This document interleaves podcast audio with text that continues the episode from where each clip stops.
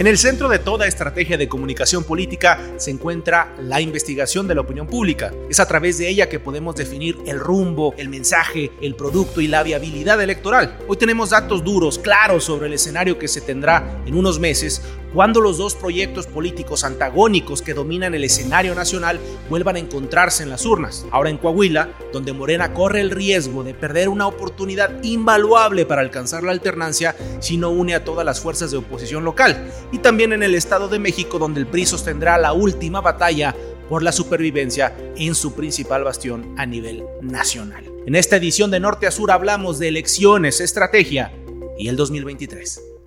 Bienvenidos a De Norte a Sur, este podcast en el cual hablamos más allá de las izquierdas y las derechas, analizamos las situaciones políticas, pero en lugar de que platiquen, pues lo más común, que es muy respetable, pero que platican reporteros, periodistas o incluso exfuncionarios o expolíticos, aquí platicamos dos consultores políticos que nos dedicamos a hacer estrategias de comunicación y campañas electorales y que tenemos el honor de haber sido premiados por la Academia de Washington en los premios más importantes a nivel internacional. Los saluda Mario Padrón y está conmigo como cada edición mi colega Víctor Mancera. ¿Qué tal Mario? Un gusto como siempre estar en esta transmisión donde semana a semana pues vamos platicando de los temas que van saliendo dentro de la agenda pero también vinculándolos a la técnica, el método que nos puede ayudar a la estrategia política y particularmente a la comunicación política y qué mejor que hacerlo con alguien que sabe como nuestro querido fundador y director del grupo Estratega, como es Mario Padrón. Bien lo decía él, también premiado por la Washington Academy of Political Arts and Sciences. Y bueno, Mario, pues listo para platicar de lo que ya hablábamos un poquito en el intro, que es de la investigación, particularmente las encuestas, la investigación cuantitativa y el rol que tiene tanto en las campañas como en el desarrollo de la estrategia de la comunicación de gobierno, que muchas veces también pues es una continuación ¿no? de lo que vamos haciendo en campaña y cómo vamos hilando lo que logramos capitalizar en una elección para que a lo largo de tres años, de seis años, podamos obtener pues resultados que nos permitan dejar legado, que creo que es lo más importante cuando estás tú haciendo un proyecto político de largo aliento.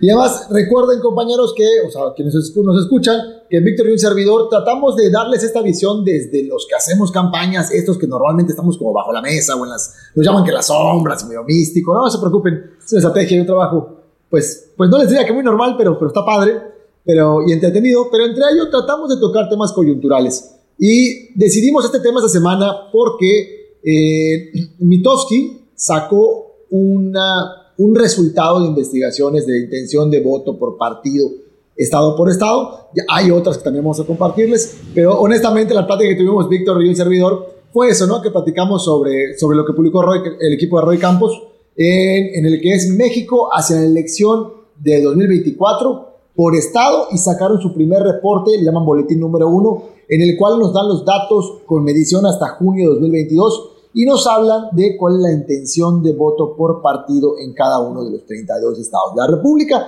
Y nos salieron temas muy interesantes y de aquí vamos a ir platicándoles también cómo leemos una encuesta, cuál es la importancia de la investigación, como nos dice Víctor, y cómo podemos irlo implementando para diseñar una estrategia que sea efectiva y que cumpla los objetivos que se están trazando. Así es, Mario. Pues yo creo que para ir haciendo un pequeño resumen eh, sobre este estudio, esta investigación que arroja Mitowski, yo creo que es más fácil hablar de cuáles son los resultados que obtiene la oposición, porque pues en el grueso de los estados tenemos un dominio muy claro de Morena. Si lo vemos solo por partidos, Mario, no sé si quieres que lo, empecemos a platicar así, pero si lo vemos por partidos separados, el PAN. Individuales. Es, exactamente. El PAN, como es natural, tiene Aguascalientes, tiene Guanajuato, que son, digamos, sus bastiones tradicionales. Obviamente, también el caso de Querétaro. Curiosamente, en Tamaulipas eh, está ahí apareciendo también como uno de sus casos eh, importantes, a pesar de que acaban de perder de una manera eh, compleja en el estado de Tamaulipas. Hay que decir que quizás las encuestas más imprecisas este año se dieron precisamente en Tamaulipas y ya platicaremos por qué esto ha ocurrido.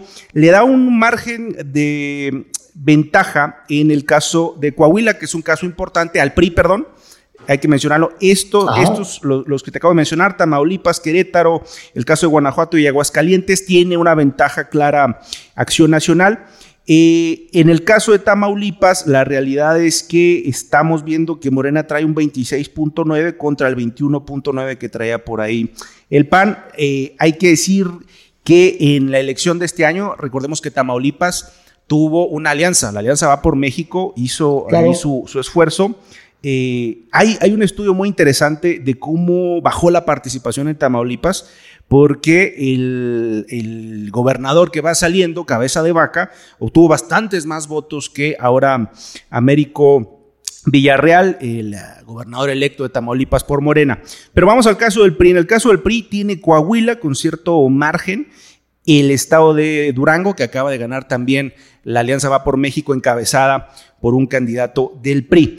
Y nada más nos quedaría comentar los casos donde Movimiento Ciudadano se ha hecho fuerte, donde se ha mostrado como una alternativa viable, que es Jalisco y Nuevo León. Claro. Donde, bueno, vamos, hay que decir que tampoco son márgenes muy amplios y que buena parte de ellos están dentro de lo que llamaríamos el margen de error, Mario, que es, creo, creo que es un buen momento para hablar de ese concepto, qué significa y por qué es importante tomarlo en cuenta cuando estamos haciendo estas lecturas. Claro, mira, entre lo que nos compartiste que fue esta primera eh, radiografía de lo que sucede, básicamente suma más o menos así. De los 32 estados, 8 son en los que Mitofsky o en sus mediciones considera que hay 8 estados en los que pudiera haber contienda. O sea, hay, como diría, este, creo que fue Marco Santiago Krill, ya no sé, que hay tiro, ¿no? En esos 8 estados. Así es. Eh, hay posibilidades para, para, la alianza, para la alianza opositor, o bueno, para algún partido de PRI PAN. Y en todos los demás, Morena va arriba por más de 5 puntos según esta medición. Eh, así lo decidió este, estatificar los, los, del equipo de Mitowski. Y entre ellos, donde dice estos ocho estados, no quiere decir que esté arriba el PAN o el PRI, es que está en menos de esos 5 puntos. Solamente arriba, que esté arriba, arriba, arriba, marca, si no me equivoco, Coahuila, el PRI arriba por 29 y Morena 22. Que, fíjate que, ese caso. Y creo que Guanajuato. Ese, ese caso no, no me queda a mí muy claro, este, Mario, porque estamos hablando de, si hacemos la lectura directa de la encuesta, son 7.2 puntos arriba para el caso del PRI en Coahuila, que hay que decir que tiene mucho que ver con el desempeño que está teniendo el actual gobierno allá y particularmente una, yo creo que una de las mejores operaciones político-electorales que tiene el PRI, que es el estado de Coahuila, pero sí te habla de que Morena tiene un riesgo importante de perder una oportunidad nuevamente, porque ya ocurrió, ya ocurrió en, la elección anterior a, a gobernador, donde estaba esa posibilidad, y Morena yo creo que si no hace las alianzas adecuadas, si no hace las alianzas necesarias, Coahuila está en riesgo de mantenerse como el único estado, Mario, que se mantendría bajo el cobijo del el PRI, si omitimos el caso de Durango, que es una alianza, y dando por hecho que todo pareciera indicar, a partir también de esta encuesta, que el Estado de México va a estar con Morena. Que de eso vamos a platicar, ¿qué, pinta que se vea para, 2023. para el 2023 con el Estado de México? Eh, entonces, de comentas, pues sería una frase interesante, ¿no? Te imaginas que así como, como de película de Hollywood, es el último bastión priista, ¿no? Algo así vendría saliendo si, si fuera con, con, Coahuila esta es la situación. Bien, entonces lo que nos platicabas, Víctor, que nos compartiste, básicamente es así, ocho estados que considera esta medición que hay contienda o que están arriba o cerrados, eh, tanto PRIOPAN o MC, y entre ellos, ¿qué es el margen de error? El margen de error que nos comparte Víctor es que ninguna encuesta, algo importante para que todos tengan en cuenta, es que ninguna encuesta, ninguna medición cuantitativa, o sea, que mide esos números fríos, ninguna de estas mediciones es absolutamente exacta y con un resultado riguroso.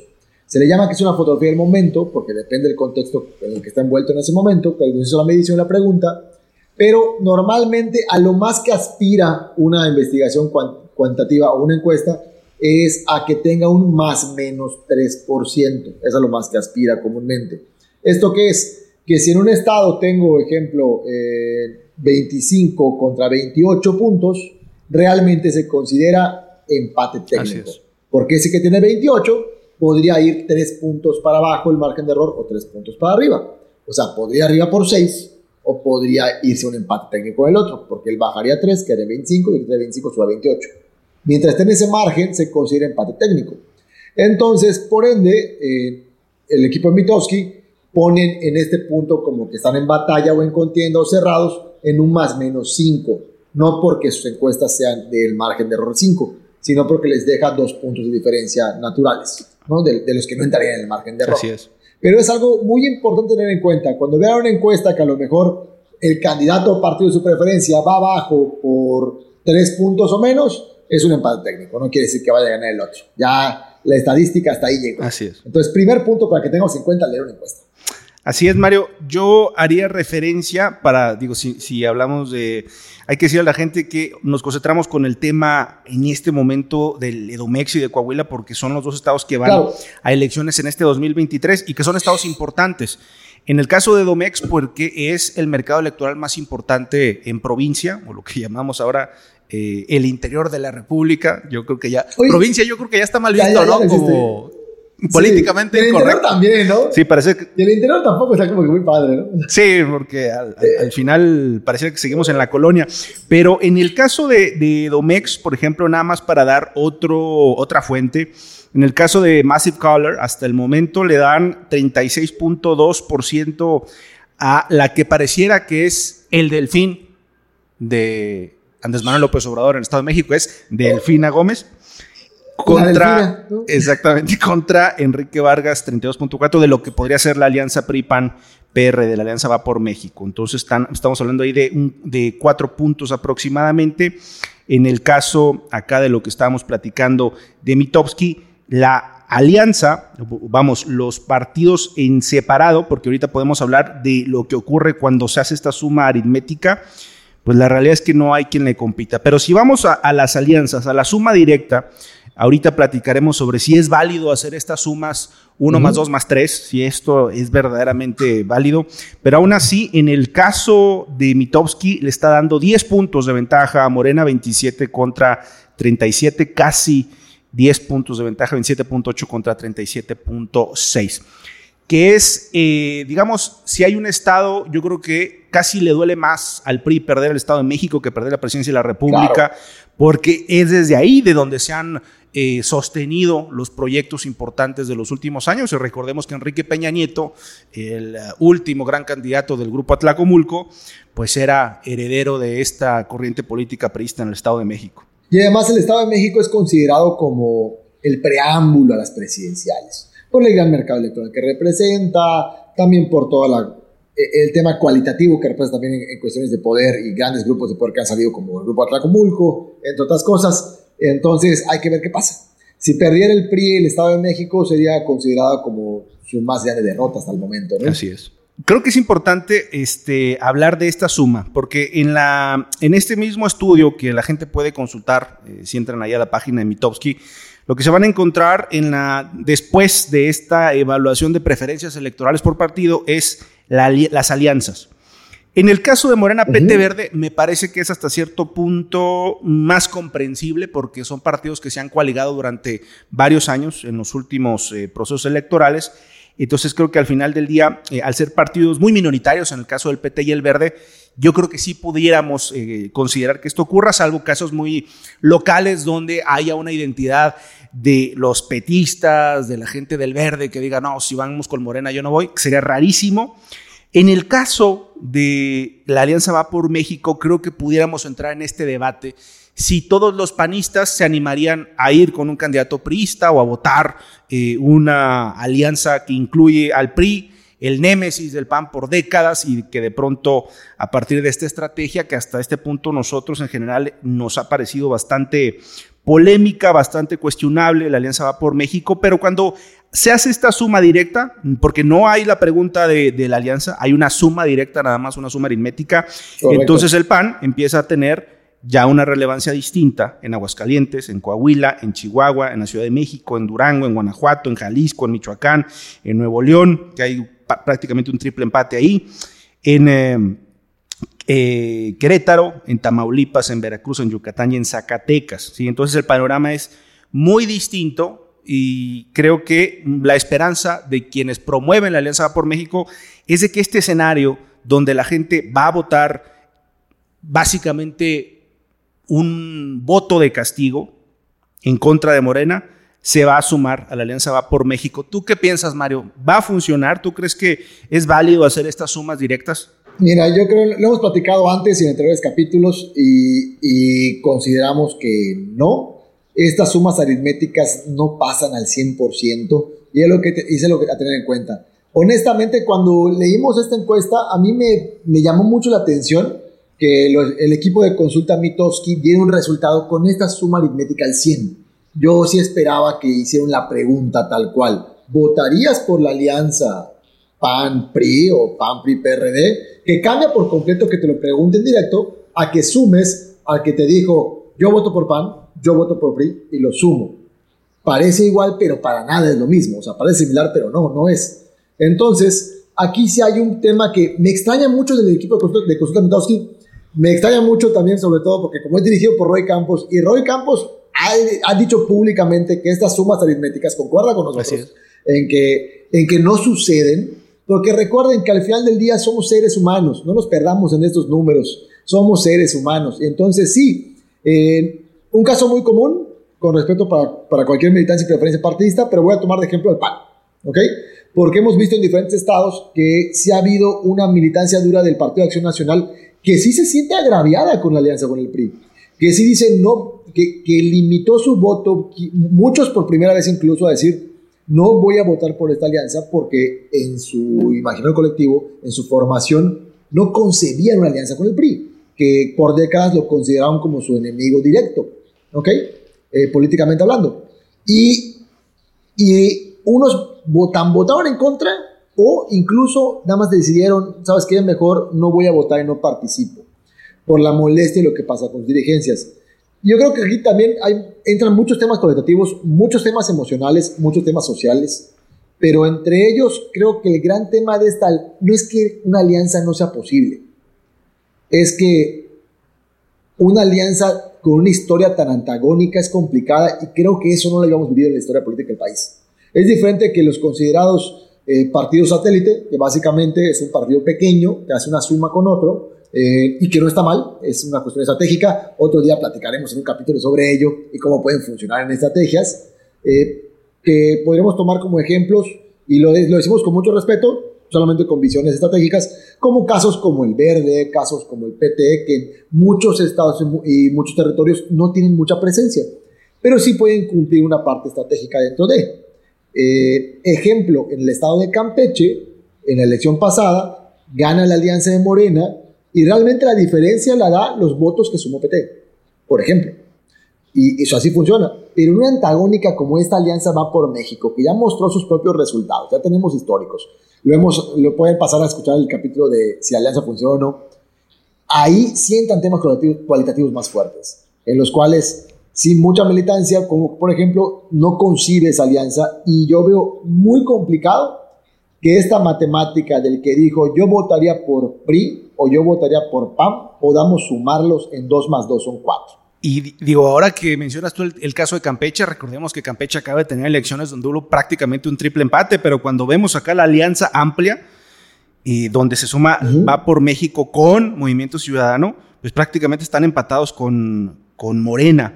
Entonces yo creo que sí vale mucho la pena eh, hacer encuestas y creo que, digamos, ya hablando de, los, de las recomendaciones que pudiéramos hacerle a quienes están en la preparación de un proyecto electoral, es hacer la pregunta, o sea, si este es el escenario, este es el resultado, porque lo demás son eh, apuestas bastante riesgosas, ¿no? Pero te voy a decir, te voy a decir algo, Mario. Yo creo que este material está hecho precisamente para generar algo de polémica y para que circule, porque la siguiente consideración que se hace es la alianza amplia, es decir, esto de sumar, ¿qué pasaría si el sueño de Claudio X González llegara a hacerse realidad y se sumara a Movimiento Ciudadano? Y evidentemente se suman muchos estados. Ya vemos una competencia mucho más pareja, pero digo, Dante Delgado, ya hemos hablado de él anteriormente, lo ha hecho con todas sus letras, ni nos inviten y déjenos invitar, nosotros no vamos porque él tiene una lectura muy clara de que pudiera ser esta tercera vía, esta amenaza naranja de la que platicamos en episodios anteriores, que recomendamos, les recomendamos mucho revisar. Pero ahí, Mario, me parece que sí, al final creo que son eh, pues los sueños guajiros de quienes creen que se puede planchar entre este 2022 y principios de 2024 una eh, visión política para la gente donde tiene sentido, o donde tenga sentido una alianza de este tipo, Mario, porque pues la verdad es que esta alianza amplia es otra vez, es nada más sumar lo que tiene Movimiento Ciudadano. Entonces, Víctor, para toda la audiencia que nos escucha, punto número uno, hoy día en el contexto actual, el tip del consultor es que si van a hacer una medición cuantitativa, una encuesta, pues, y van a medir preferencia por partido, una recomendación que se les comparte y que nos comparte Víctor es que si miran, oye, ¿votarías PRI? ¿Votarías PAN? Ejemplo. Sí, y saquen los números y si quieren medir alianza, pregunten, ¿votarías por una alianza PRI, PAN, PRD juntos? Porque no sabemos si va a cambiar la respuesta y, el comportamiento del electorado. Entonces, es importante hacerlas tal cual. Pero que me gustaría sumar una parte más, para también para todos los que nos escuchan, que también tengamos en cuenta un pequeño detalle cuando vemos encuestas. Eh, los que diseñamos estrategias electorales, hay dos tipos de encuestas. Las que hacemos públicas y las que son insumo estratégico. Entonces, y a veces es la misma, solamente que ciertos resultados con intenciones de conveniencia se muestran y tales otros se quedan como insumo estratégico porque sirven para hacer la estrategia de cómo vamos a llegar. Entonces, tengamos en cuenta esa parte, por eso les recomendamos chequen el más menos 3%, el margen de error. Otra parte muy importante es la metodología. Y, y, no es que una sea mejor que otra, sirve para diferentes cosas. Ejemplo, normalmente Mitowski hace encuestas cara a cara o sea, en persona, casa por casa, ¿ok? Un caso como Massive Caller, que también es una marca que hoy es muy famosa, pero Massive Caller hace encuestas telefónicas, lo cual sirve porque hace un tracking, es mucho más rápida, pero su margen de error es mayor y también su universo pues se limita únicamente a quien tenga dispositivo, que si bien hoy ya somos muchos, eh, pero cambia la metodología. Entonces, tener en cuenta eso, eh, vean por dónde viene, cuál, cuál es la metodología, cuáles son los márgenes de error y sobre ello puedan verlo. Ejemplo, si hay un estado donde hay muchas zonas rurales, pues quizá una medición telefónica como la Massive Caller eh, no sea la más acertada. No es que no sirva, claro que sí funciona. Pero en zonas urbanas definitivamente puede darte una buena medición. Tengan en cuenta los detalles. Y dos, recuerden que medimos partidos y lo más importante también hay que medir las caras, los nombres, que esa es otra parte de midiendo. No, nada más para cerrar lo que acabas de decir, Mario. A mí sí me parece indispensable que la primera encuesta, la encuesta desde la que parte la estrategia, el diseño estratégico, tiene que ser domiciliaria, cara a cara. Porque no, es, no tiene nada que ver el tema de, la, de las encuestas telefónicas que pueden ser útiles precisamente para lo que tú decías, el seguimiento, el tracking. Porque muchos eh, de los colaboradores que están en las campañas, mucha de la gente que se empieza a involucrar en temas electorales, ve una encuesta y quiere imaginarse que esa encuesta va a, replicarse un mes, dos meses, tres meses después. O, un, o un año. O más. O un año. Y un tracking al final del día nos permite ir encontrando esa línea, cómo se va moviendo la tendencia, vamos para arriba, vamos para abajo, qué es lo que está sucediendo, para que entonces sí podamos hacer cierto ejercicio de prospectiva en determinar si tenemos la inercia correcta, tenemos la inercia ganadora, nos están refrenando, está subiendo el rival, ¿qué está sucediendo? ¿Sí? Pero esto es, una, es un seguimiento que tiene que hacerse a lo largo del tiempo. Hay muchos equipos, hay muchos candidatos que no quieren invertir en eh, investigación y yo lo entiendo porque al final del día, cuando tú haces tus presupuestos, dices, bueno, es que hago más publicidad, le invierto más a la pauta o hago investigación. Si es necesario encontrar recursos mínimos para darte cuenta si esta inversión que tú estás haciendo en el resto de los esfuerzos eh, político-electorales está funcionando. Porque al final es, si, si, si lo quieres ver así, es una inversión que te permite que la gran inversión tenga el rendimiento que tú estás esperando. Entonces, la investigación es el germen del que nace la estrategia. Todo lo que, lo que se genere en comunicación política que no tenga como partida el entendimiento de la gente, del contexto, de las preferencias, las identidades partidistas, de los careos, como tú bien mencionabas, de los problemas percibidos, de cómo se mueven eh, los números cuando está el tema de las alianzas, etcétera. Entonces, Si no tienes esa información, estás haciendo una, apuesta muy riesgosa. Y ahorita que hablamos del tema de las, eh, de las alianzas, porque eh, te aseguro, Mario, que esto va a ser una inquietud que le va a surgir a muchos candidatos en las escenas locales. ¿Vale la pena la alianza? ¿Debería yo sumarme a, esta, a este proyecto? Hagan un ejercicio muy simple. Casi todas las encuestas, las encuestas más básicas, te preguntan, ¿por qué partido usted nunca votaría? Y hagamos el cruce. ¿Pierdo o gano? Porque obviamente las dirigencias que están insistiendo en una estrategia que ha fracasado una y otra vez, lo que les van a decir es, mira, el PRI tiene tanto, el PAN tiene tanto y Movimiento Ciudadano tiene tanto. Si lo sumamos, ganamos. Sí, pero no, como bien decías, la gente no son fichas, la gente no, no, no son canicas. Sí, ¿no? son barajas que tú puedes agarrar y decir, ah, ya las traigo. No, eso no funciona así.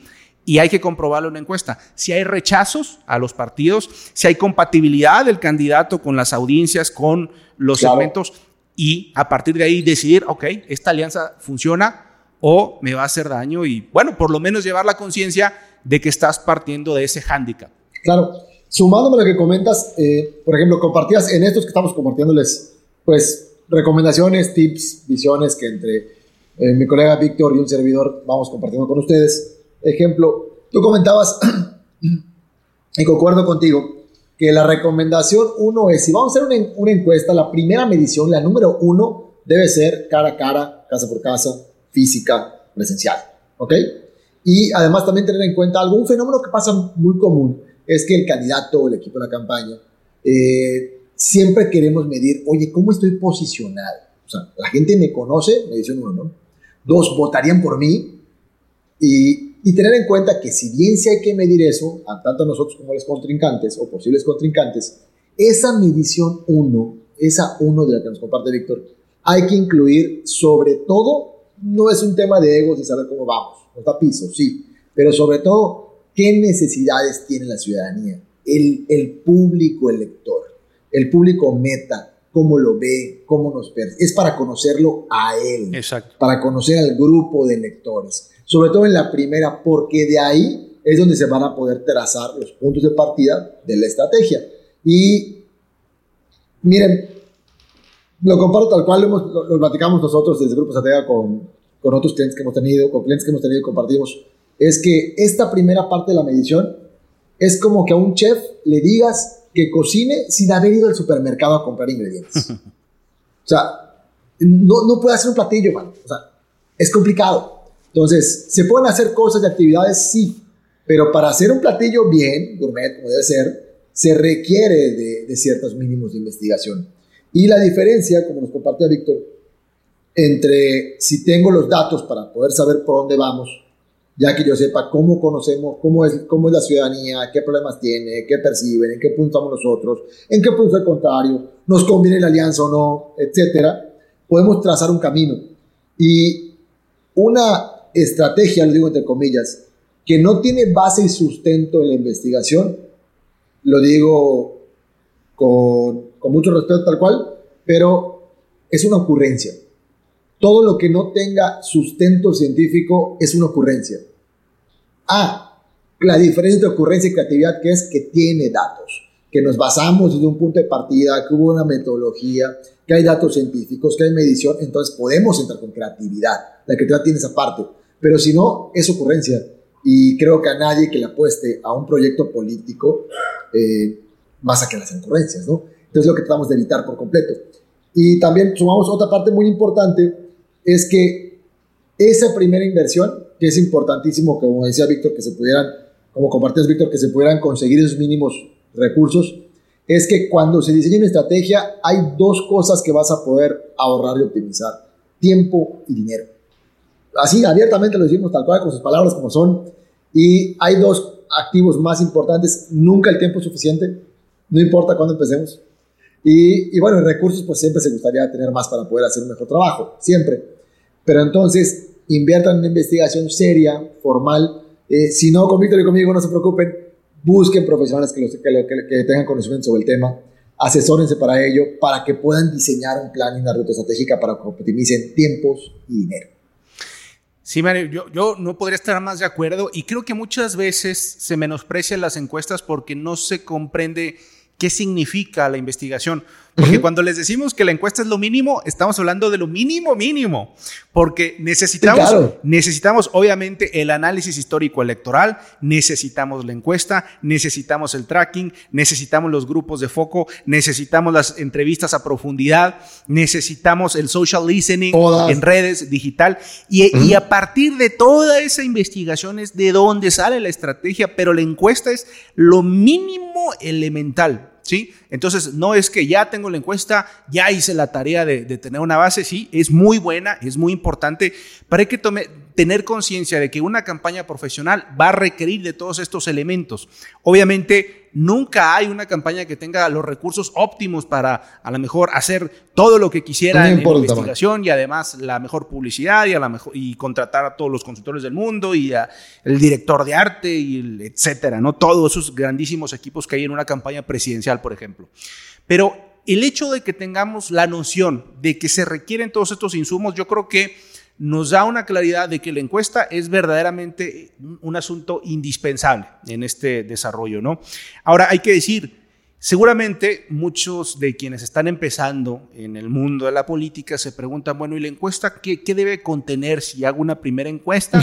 Quiero empezar con seriedad, me quedan a lo mejor dos años de trabajo para llegar fuerte a, a la pre-campaña, para competir internamente en mi partido, ¿qué debería hacer? Y desde mi punto de vista, Mario, no sé si lo compartas, pero el, primer elemento que habría que medir para, sobre, todo para establecer la viabilidad electoral de un político, de un proyecto, es nivel de conocimiento. Por completo. Porque al final del día, la gente va a votar aquello que conoce, aquello con lo que eh, está familiarizada. ¿sí? Y buena parte del reto eh, de trabajar la marca política personal a lo largo de este tiempo que te permite pues tener un capital propio independiente del partido, independiente del contexto, va a requerir que la gente te conozca. Y para saber si está funcionando o no está funcionando tus esfuerzos, haces una encuesta de inicio para saber cuál es tu punto de partida, para que a lo largo de ese trayecto, digamos que vas llegando como a los pits, ¿no? Los pits son las encuestas de tracking, vas midiendo qué tanto avanzas y si vas en el camino correcto, te desviaste o te detuviste sin querer pero es importante tener esa base para saber dónde estoy parado, dónde está parada la gente, dónde están parados mis contrincantes, dónde están parados los actores políticos asociados al entorno eh, político electoral, es decir, los distintos niveles de gobierno, eh, evidentemente los partidos, muy probablemente ciertos personajes que tengan mucho peso en los estados y a partir de eso yo ya me puedo plantear, a ver, ok, voy a seguir esta ruta este mensaje, con este relato, con este personaje en estos canales, para esta audiencia, etc. Pero es importantísimo eh, entender que si bien hoy estamos hablando de encuestas, posteriormente hablaremos de estos otros insumos de la estrategia, pero la encuesta es de paso uno, ¿no? O paso cero, diría yo. Sí, sí, claro, va de cajón. Y entre esto que les compartimos, sabemos que no hay, hay como la percepción, yo, yo le llamo así como de mito, de que siempre que se piensa, oye, es que trabajan haciendo campañas electorales, o alguien que, aspira a, un cargo público con su equipo, entonces dicen, sí, es que una campaña seguramente tiene muchísimos recursos, ¿no? Y sabemos que no es cierto, o sea, si bien hay presidenciales muy grandes, también depende de qué partido, pero todos los proyectos políticos empiezan con equipos pequeños y con pocos recursos. Cuando vas por, por una regiduría, por, por una diputación local, o sea, ni siquiera hay alcaldías muy pequeñas también, o sea, hay esos fenómenos, se sabe, y la mayoría de campañas son así. Entonces, también lo que siempre se comparte en el mundo de la consultoría es que nos hablan de, la gran campaña, con los grandes recursos, con todas las investigaciones. Y, me encanta esto que compartes con los amigos, Víctor, que es esto de que, de que puedes decir, oye, ¿cuáles son los mínimos si estoy empezando? Y bueno, punto uno, como comentas, si van a hacer una pequeña encuestita o, un sondeo de opinión, a veces no hay recurso para una encuesta, a lo mejor territorio más pequeño, pero que empiecen con algo que tengan algo que les dé cierta luz y, dirección. Nivel de conocimiento, que es saber si te conocen, como comenta Víctor, no pueden votar por alguien que no conozcan, que es el paso A. Eh, ya que tienes nivel de conocimiento, preguntamos intención de voto, ¿votarías por él? ¿Votarías por él con este partido? Y rubro 3, que le sumaría, es importantísimo, hay que medir y preguntar cuáles son las problemáticas que percibe la ciudadanía. Percibe problemas en salud, percibe problemas en, inseguridad, lo percibe en la economía. Hay una serie de materia de preguntas que se pueden usar para ello, para que entonces pueda saber qué problemas le duele a la ciudadanía, yo dónde estoy parado, a lo mejor mi nivel de conocimiento es bajo, bueno, a lo mejor abandero una causa de un problema que tiene la ciudadanía y va a subir mi nivel de conocimiento. Y ahí empezamos a desarrollar esa cosa. Ibas a comentar. Sí, lo, único que te iba a decir, Mario, es que seguramente en la mayoría de los casos su nivel de conocimiento va a ser muy bajo. No se asusten, es normal. La mayoría de los aspirantes, la mayoría de, quienes están empezando en, en, este trabajo son, tienen un nivel de conocimiento bajo. A veces medimos el conocimiento del alcalde y el alcalde ya tiene un año y lo conoce el setenta y tantos por ciento de la, de la gente o menos. El alcalde de un municipio, ¿no?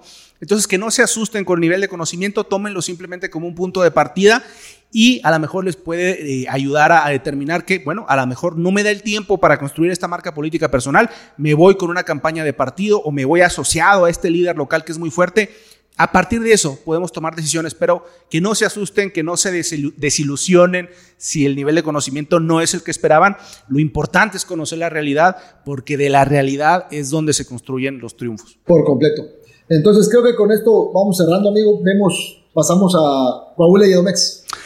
¿Te Coahuila, Coahuila y Edomex. Bueno, pues como bien decíamos al principio, Mario, el gran baluarte priista histórico era el Estado de México porque tiene el mercado electoral más grande de nuestro país, porque es un espacio donde se han generado pues los grupos, las cúpulas de mayor peso al interior del Partido Revolucionario Institucional, ¿no? con su último gran resultado, que fue la campaña de Enrique Peña Nieto. Todo indicaría que Morena tiene un dominio importante ahí, pero hay que recordar que hay lo que se le denomina ya en el Estado de México el corredor azul, donde el PAN tiene un peso importante, pero sí habría que esperar a tener resultados en términos de una encuesta que nos revele si esos panistas, si esos municipios donde el panismo está arraigado, verdaderamente son anti-López Obradoristas, porque esta estrategia que está siguiendo Va por México no es una estrategia de suma, de proyecto, de enarbolar banderas, es una estrategia anti-López Obrador. Y si bien hay un segmento eh, de la gente que está más al extremo opuesto en esta lógica López Obradoristas, anti-López Obradoristas, la realidad es que son minoritarios. Entonces habrá que estudiar si, esta, si estos panistas se sumarían a un, eh, candidato priista y viceversa, si los priistas estarían respaldando a el PAN. Yo creo que en el caso del Estado de México todo indicaría hasta este momento, salvo que algo extraño pase, que Morena está bastante adelantada en ese sentido y que van a presentar nuevamente a una candidata que ya tuvo la experiencia, que ya hizo la campaña, que ya recorrió el territorio, que ya está muy reconocida, que tiene un apoyo enorme del presidente López Obrador, que es Delfina Gómez. Y en el caso de Coahuila, lo que tenemos es un partido revolucionario institucional que a pesar de haber pasado por los Moreira, de haber pasado por casos de corrupción espantosos, de haber vivido una violencia descarnada, pues sigue estando fuerte en Coahuila. Y si Morena pretende, digamos, ser competitivo, no la tiene nada fácil. Tiene ya la experiencia de una derrota eh, muy torpe eh, hace eh, cinco años, hace seis años donde al final yo creo que la lección que debieron haber obtenido en, aquel proceso es que se necesitan las alianzas.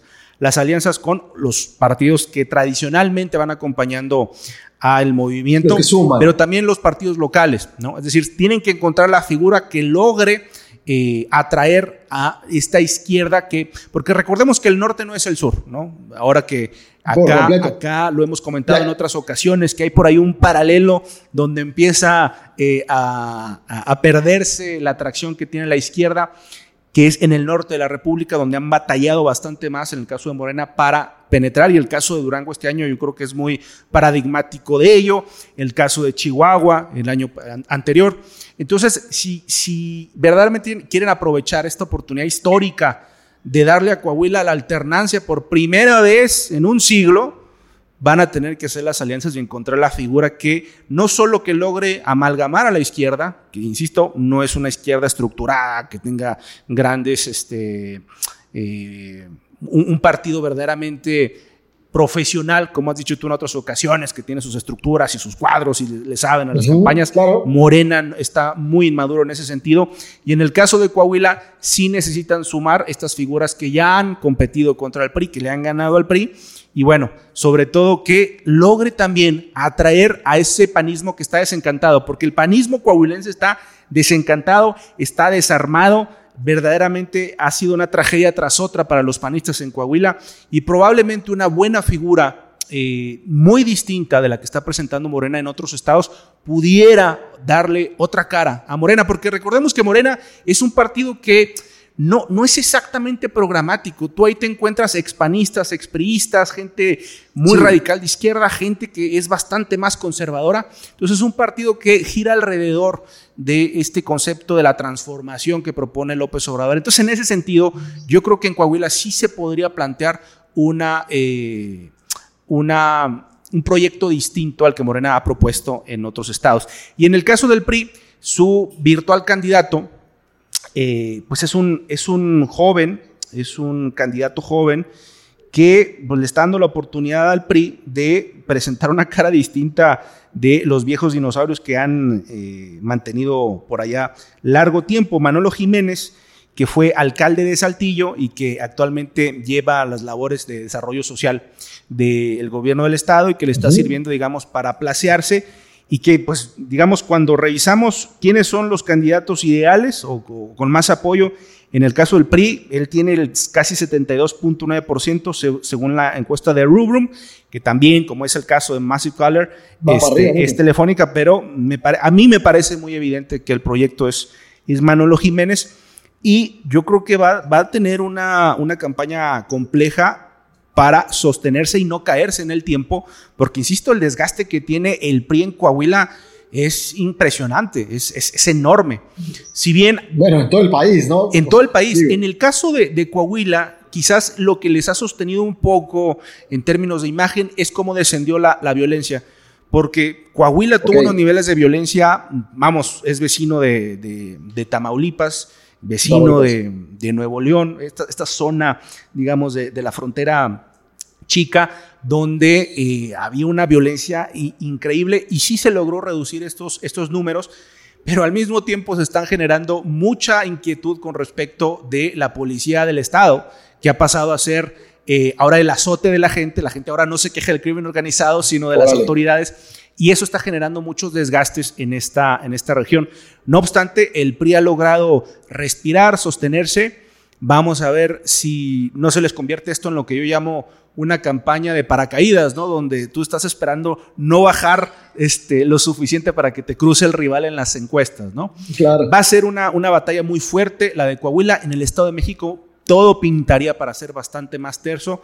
Vamos a ver qué pasa porque, como bien dicen, no todo está cantado y falta todavía eh, pues unos meses más. Yo creo que para noviembre de este año ya deberíamos tener como mucha claridad de quiénes van a ser los dos gallos oficiales de estos proyectos de, país en sus versiones locales y pues qué ocurre en los próximos eh, meses en la construcción de esos, de esos proyectos, porque algo que, es complicado es que el, PRI ya está trabajando con mucha fuerza, por ejemplo en el caso de, Coahuila, pero en Morena yo no veo que sus propios candidatos tengan ni el tiempo ni la dedicación de estar construyendo esa marca. ¿no? Vamos a ver qué sucede. Va a ser un caso muy interesante y vamos a ver si finalmente Coahuila eh, deja de ser el único estado donde no se dé la alternancia, dando por hecho que en el Estado de México también va a ocurrir así. Entonces, Aloy, con la lectura que nos das, y que nos compartes de, de los estados como está el norte, es que en Coahuila el PRI tiene amplias posibilidades, o se percibe. Sí, en la... En la digo, Aloy, Aloy. Sí. Mañana no sabemos, digo, pero Aloy. Lo que sucede es que, a ver, después de, no haber alternancia nunca en la historia, lo natural, digamos, sería este apetito de la gente de, tener algo diferente. Pero tienes que tener una alternativa y la alternativa no está dada. Yo creo que quien, quien va a terminar de definir ese resultado, Mario, serían los panistas, los panistas desencantados que después de tantas luchas no han logrado acercarse siquiera al objetivo que era ganar la gobernatura del Estado. Interesante, interesante. Entonces hay que darle seguimiento de cerca al caso de Coahuila Y en el caso de Estado de México, al hoy, según todas las encuestas que hemos podido revisar, eh, todos dan por amplia ventaja a Morena con de aspirante comúnmente a Delfina Gómez. Sí, hay que decir también un, tema, eh, Mario, que eh, ya se huelen las investigaciones por distintos casos de corrupción. Es decir, ya hay, ya hay mucho trabajo en ese sentido. Eh, particularmente recordaremos, hablamos ya en el episodio anterior, hace un par de episodios, acerca ya de la investigación formal contra Enrique Peña Nieto. Esto necesariamente va a involucrar a otros líderes del PRI. Hay investigaciones también ya en el caso del gobierno de Tamaulipas, donde no solo son panistas, sino también priistas los que están siendo señalados. Entonces yo no descartaría también que continuara toda esta campaña de contraste que ya Morena está realizando eh, de manera muy intensa, que tiene pues yo creo que su cara más visible con el caso de Laida, que le pega a... Sí, claro. que le que golpea al presidente, a lo que enfrente, al presidente del PRI cada martes en la hora del jaguar y la verdad es que ya cada vez se, se vuelve más ridículo el asunto, ¿no? Pero entonces yo creo que sí va a haber una campaña de contraste fuerte, una campaña negativa a lo largo de los siguientes meses para ir eh, desarticulando las posibilidades que pueda tener el PRI de competir. Y bueno, vamos a ver qué tanto resulta, porque también hay que decir, el propio presidente López Obrador en el último mes, el último par de meses, se la ha visto complicada a nivel de aprobación, ha perdido un poco de tracción a lo largo de estos meses, unos seis puntos más o menos, eh, particularmente con este asunto de la de que no fue a la cumbre de las Américas, el tema del, asesinato de los jesuitas en Chihuahua, eh, el tema eh, de, de, esta tensión que tiene con Estados Unidos, el tipo de, relación que se, ha dado. En fin, eh, vamos a ver si las cosas empiezan a pintarle mejor a López Obrador para que no solo se trate de contraste, porque al final puede bajar al PRI, pero sigue bajando, sigue bajando también él. Claro. Entonces, esto vamos viendo entre las encuestas. Para que vayamos cerrando, eh, colega, ¿qué te parece si recomendamos algunas páginas que vayan siguiendo? Uno, obviamente, sigan a, a Roy Campos, personaje reconocido eh, de décadas, sus mediciones, consulta Mitowski. Eh, hay una que tú nos recomendabas que hace como un compilado de varios resultados de encuestas. Sí, en polls.mx podemos ver ahí algunos agregadores, es decir, tiene la encuesta de encuestas donde vemos los resultados con todas las encuestas un poco para tener una visión más amplia.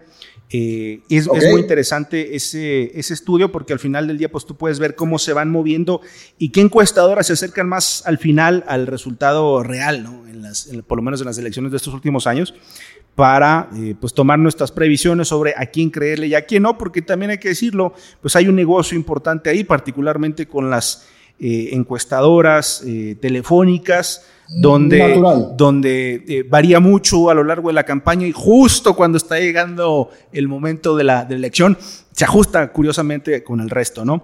Eso, eso ocurre y por eso es importante verlas todas, digamos, en este, en este gran panorama. Eh, yo recomendaría también seguir por ahí a, Rodrigo Galván de Demotecnia, que es eh, un, un encuestador verdaderamente extraordinario. Parametrías son muy buenos también y hay varias otras, ¿no?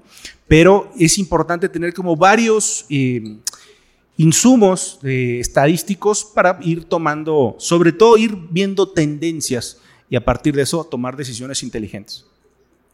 Porque más recuerden que cada casa encuestadora tiene su propia metodología, su propia materia, la su propia manera de hacer las preguntas y hacer el levantamiento de preguntas. Entonces es importante que si les interesa mucho este tema, eh, busquen tres, cuatro fuentes, compárenlas. Eh, Víctor nos comparte este caso de Pulse MX que ya te da como un primer compilado, en el que puede servirte hasta para que le llamamos el sur, para que te dé norte, ¿no? para que nos dé un poquito de dirección y también hay otras que valen, vale la pena en su todas valen la pena en su justa medida, ubicándolas. Lo que platicaba Víctor de las, de las telefónicas, una de las más famosas hoy día es Massive Caller, eh, porque comparte mucha información de manera pública, hasta te inscribes en Telegram, también pasa con otras, y, vale la pena verlas, pero tengan en cuenta a dónde va dirigido, cuál es el método, qué pregunto y cómo lo pregunto. Así es, y también pues eh, ver la discusión. Yo creo que en Twitter es interesante ver la discusión entre encuestadores porque eh, vas aprendiendo bastante, digamos, de las metodologías que cada uno utiliza,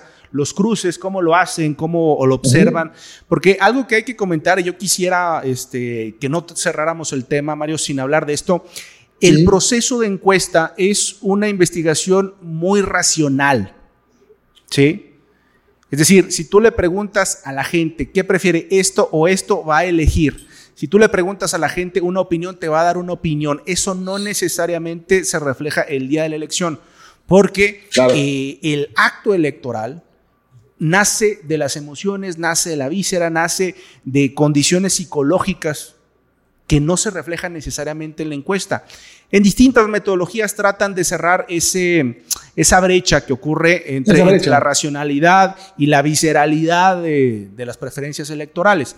Normalmente la gente tiene una sensación eh, muy basada en sus sentimientos, en sus ideas políticas de muchos años, y a partir de eso genera un juicio y de ese juicio eh, dice, es, esta es la opción correcta y cuando tú le preguntas en una encuesta, te dan razones, pero las razones son a posteriori, o sea, las razones son una argumentación para sostener una opinión que nace de las opiniones. Por eso las encuestas tienen que ser necesariamente fortalecidas dentro de la investigación con una investigación cualitativa para no, solo entender qué opina la gente, sino por qué opina la gente esto. Y de esto seguramente podremos hablar más adelante para ver cómo logramos dar ese salto entre el engaño eh, involuntario que hace muchas veces la audiencia cuando contesta una encuesta y que luego nos preguntamos cómo es posible que hace de dos semanas teníamos estos números y el resultado electoral es este otro. Bueno, es que no son ni cercanamente lo mismo. No es lo mismo que alguien toque la puerta de mi casa y me haga preguntas que me hacen pensar y yo decido que levantarme temprano el domingo, ir a, a buscar la casilla, ay, que no la encontré, ay, que la voy y la, la busco y voy y voto. Claro son actos completamente distintos. Hago fila, hago fila en el sol, me espero. Sí. Sí, sí, sí, claro. Oye, me encanta la, la idea de lo que estás compartiendo. Y así como hoy platicamos y compartimos con la audiencia de, de Norte a Sur sobre las encuestas y sus mediciones, ¿qué te parece si en un, siguiente, en un siguiente capítulo podemos ir platicando de esto que comentas, de cuáles serían las investigaciones, la importancia de la investigación y qué tipo de investigaciones se pueden incluir para desarrollar una encuesta, o sea, una encuesta, perdón, una estrategia. Así es, podemos hablar de modelos porque hay muchos modelos para el desarrollo de, estrategia. Y creo que es bien importante que hablemos de esos insumos porque yo creo que algo y algo con lo que yo, yo juego mucho es con esto de que cuando tú le preguntas a un político, a un aspirante o a un equipo, ¿tienen estrategia? Te dicen, sí, la estrategia es y lo que viene a continuación es desde el tipo de eventos, desde el tipo de imagen, desde el tipo de audiencia que quieren atacar, es decir, como lo que yo llamo migajas de estrategia, pero no una estrategia en sí misma. Yo creo que lo primero que, habríamos de convenir en la industria, sobre todo para quienes están iniciando, es qué significa una estrategia para hablar entonces de cómo la componemos, de cómo la diseñamos. Porque podemos hacer muchos esfuerzos tácticos, que es lo más común, pero que se alineen en una estrategia. Y bien, eh, yo creo que hasta aquí vamos, vamos por hoy. Ya platicamos acerca de cómo leemos las encuestas, resultados que han habido en la coyuntura actual, qué viene y qué vislumbramos para 2023 en Coahuila y en el Estado de México. Y vamos acordando que el próximo capítulo platicaremos pues un poquito más de investigación y qué tipos de investigación pueden hacer, porque recuerden, si bien las encuestas son importantes, no son la única y también solo basarse en ella no necesariamente sería lo más indicado. Así es, Mario, pues yo nada más quisiera saber cómo la gente te puede seguir en redes sociales para seguir preguntándote acerca de lo que ya has comentado el día de hoy. En Instagram me encuentran como mario.padrón, en Facebook también como Mario Padrón y nos pueden encontrar en sitios web como Grupo Estratega con s, grupoestratega.com y ahí estamos para ustedes. Bueno, en mi caso particular, si gustan buscarme, estamos en Twitter como B Mancera, en Facebook estamos como Mancera Estrategia y Comunicación Política, y si gustan seguirme en TikTok, donde platico un poco de estos temas, pueden buscarme como consultor político. Ahí podemos también conversar y seguir hablando de esto que nos apasiona a ustedes y a nosotros, que es la comunicación política, las campañas y la comunicación de gobierno. Muchas gracias por habernos escuchado esta ocasión. Mario, un gusto, como siempre. Y me sumo al comercial, síganlo en TikTok, está buenísimo, arroba consultor político, de verdad van a aprender muchísimo. Y bien, bueno, pues nos despedimos, un consultor del sur, un consultor del norte de México, los ganadores en los premios de la Academia de Washington, los aportan Victor Awards. Hacemos este esfuerzo semana con semana con ustedes y recuerden que esto es de norte a sur, donde platicamos más allá de las izquierdas y las derechas. Hasta la próxima.